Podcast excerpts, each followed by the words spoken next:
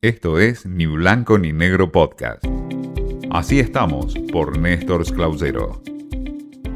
¿Qué tal? El gusto en saludarlos. En este espacio en donde compartimos cómo estamos en el mundo de los medios de comunicación y del periodismo, hoy le traigo algo que me resultó muy interesante que tiene que ver con los trabajos que han realizado en el último tiempo los referentes de técnicas practicadas en Estados Unidos y en América Latina denominadas como el periodismo de soluciones. Algunos creen que esta técnica, muy practicada en algunos países, nos hace ausentarnos del epicentro de las noticias que, por ejemplo, tienen que ver con las catástrofes o también con el activismo que generan distintos tipos de sectores que están pendientes y activos dentro de una sociedad. Algo que se consta en estos dos años de pandemia tiene que ver con la inflación, con la sequía, con las crisis económicas, con la guerra. A partir de estos hechos, la gente está dejando de leer noticias por su propia salud mental. No mira televisión, no escucha radio, es lo que algunos denominan el efecto Netflix o el efecto Aspen en la Argentina. La gente se va de la televisión tradicional, de las noticias, de las opiniones, para ver Netflix. Se aleja de las radios que tienen opinión, que tienen programas periodísticos, para poner Aspen una señal marcada quizás por la música. La acumulación de malas noticias produce impotencia, sobre todo cuando se explican las peores posibles consecuencias de cada situación.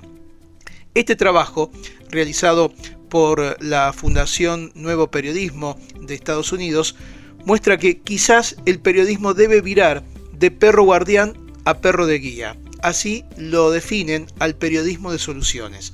Esta técnica que está practicada en Estados Unidos y en algunos países de América Latina, impulsada por la Fundación de García Márquez en Colombia, busca centrar la cobertura de los medios en las soluciones comprobables para problemas sociales, huyendo de lo catastrófico que cada noticia nos trae, aunque también dejando de lado el activismo o el oculto héroe que muchas veces se presenta como solución a un problema. Todo el enfoque de este periodismo se basa en que las coberturas negativas producen posturas defensivas, no de cambio, y que a la larga su excesivo bombardeo a nuestras audiencias lleva a la apatía, la gente se aleja de esa información.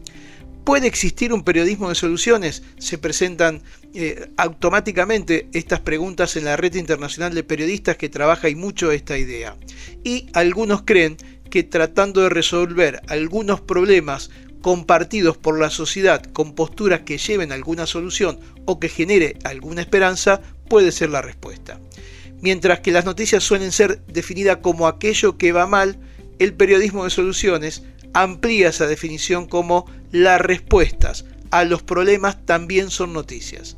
Esto lo hacen al sumar una cobertura rigurosa de las soluciones que se pueden contar toda la historia de cada una de estas distintas eh, hipótesis que se manejan cuando a veces abordamos cuestiones muy de fondo, como decíamos en el comienzo, la pandemia, el cambio climático, la guerra, etcétera, etcétera. Interesante definición de este trabajo académico que nos lleva a decir que la gente, a partir de tanta mala noticia, de poca propuesta, de mucha opinión, se aleja de los medios, se aleja de las noticias y quizás un camino, más allá de la necesidad de volver a tener esas audiencias, del periodismo también esté en buscar este perfil, dejar de ser perros guardianes a perros de guías, o al menos en algunos contenidos de nuestros medios que se maneje con este criterio, con propuestas y con soluciones, con gente que tenga seriedad y trabajo periodístico que le dé respaldo a esas posturas.